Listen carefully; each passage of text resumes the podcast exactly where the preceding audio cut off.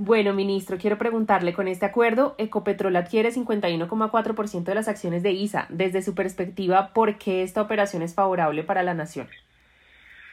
Yo creo que lo primero es que estamos viendo un contrato de compraventa que corresponde posiblemente a la operación más importante en la historia económica reciente de nuestro país. Es importante porque esto deja un legado a las siguientes generaciones.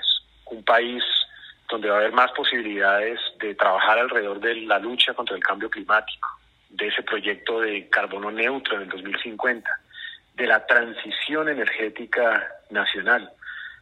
Nos va a permitir ser un país más competitivo y sobre todo más sostenible. Es una operación que tiene además la importancia en el hecho de que fortalece mutuamente a dos compañías que están en el corazón de los colombianos, que son Ecopetrol e ISA. Y las fortalece mutuamente no solamente en la correlación entre una y la otra, sino a cada una de las dos les da una fortaleza en particular.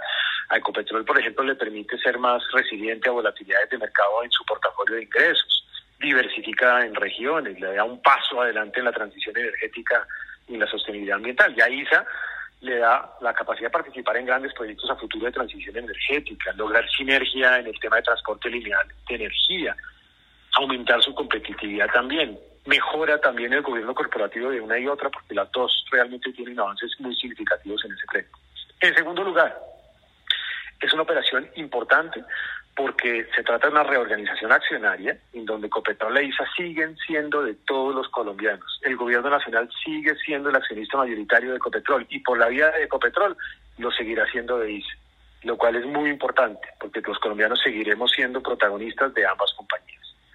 Y es una operación que le permite también al gobierno nacional atender necesidades de inversión de cara a la reactivación y el desarrollo social y el crecimiento económico en un año difícil como el que estamos enfrentando después de una pandemia, garantizando así esa sostenibilidad de reactivación y sostenibilidad también eh, fiscal. Y es una operación que ha seguido un camino objetivo, técnico, de valoración independiente, objetiva, que pues garantiza que, que se ha hecho con todo el rigor y el cuidado del caso. Perfecto. Ministro, preguntarle, profundizando un poco, eh, usted se refirió a que esta transacción fortalece tanto a ISA como a Ecopetrol. En la parte de Ecopetrol, eh, usted se refería a que esta transacción da mayor estabilidad de ingresos a la compañía. ¿De qué manera lo hace? E igualmente preguntarle si esta mayor estabilidad también sería favorable para los ingresos que la nación recibe todos los años por cuenta de Ecopetrol.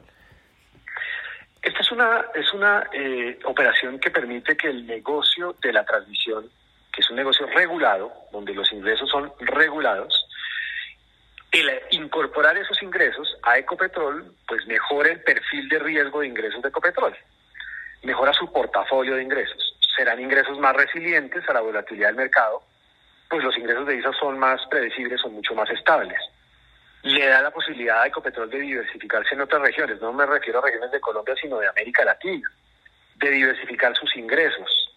Le permite dar un paso adelante en transición energética y sostenibilidad ambiental. Si se quiere, le permite responder a su propósito estratégico de una matriz más limpia y enfilada a la lucha contra el cambio climático.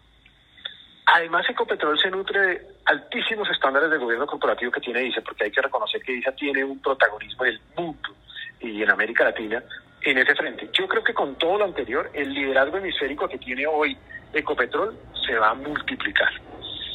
Eso lo digo porque creo, lo creo firmemente.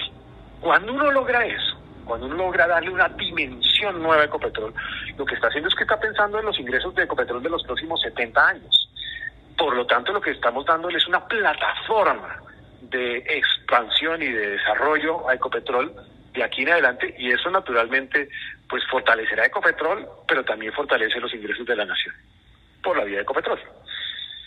Claro, así es. Bueno, ministro, sabemos que este proceso para llegar hasta, hasta, este acuerdo con Ecopetrol duró dos años. ¿Cómo se llegó a ese precio de 25 mil por acción? A ver, e, este es un proceso, como tú dices, que, no es menor. Primero, esto se originó en una decisión estratégica de Ecopetrol, en la cual llevan pensando desde hace dos años. ¿Cuál es el futuro de Ecopetrol? ¿Cómo darle más fortaleza a Ecopetrol de cara al cambio, a la transición energética mundial? ¿Cuál debería ser el papel de Ecopetrol hacia adelante para irse, irse diversificando en ingresos más allá de la, de, la producción de, de los de los recursos fósiles. ¿Cómo avanzar? En segundo lugar, tuvo también la presentación, o estuvo incluido dentro de la presentación del plan de enajenación presentado al Congreso en inicios del 2020. Tuvo un proceso de aprobación de la enajenación de ISA en el Comité de Activos del Ministerio de Hacienda y Crédito Público en julio del 2020. Implicó la presentación de una oferta no vinculante por parte de Copetrol para adquirir ISA en enero del 2021. Implicó la firma de un acuerdo de exclusividad de cara a un contrato definitivo, que fue el que se firmó ayer, y un acuerdo de confidencialidad entre febrero y mayo del 2021. Nos obligó a contratar firmas externas para la valoración eh, y esto arrancó con un estudio en detalle de un due diligence que se realizó por parte del FND y de Pos Herrera Ruiz como firma de abogados. Eso nos permitió tener el detalle de la información de, la debida diligencia de la entidad de ISA y de sus filiales, de, pues de todas las entidades de ISA. Implicó un proceso de valoración objetiva por parte de un ente externo que fue BTG Pactual, que hizo una valoración en detalle de cuál es, cuánto debería costar o valer eh, ISA. Implicó después un fairness opinion, una opinión independiente, distinta, complementaria, que validara lo que hizo BTG Pactual, que fue Interlink que también llega a la conclusión de que lo que hizo BTG Pactual es adecuado. A partir de ahí se hizo una oferta vinculante por parte de Copetrol el 30 de julio de 2021 y casi 11, 12, 13 días después nosotros firmamos este contrato de compraventa aprobado por el Comité de Activos del Ministerio de Hacienda y Crédito Público.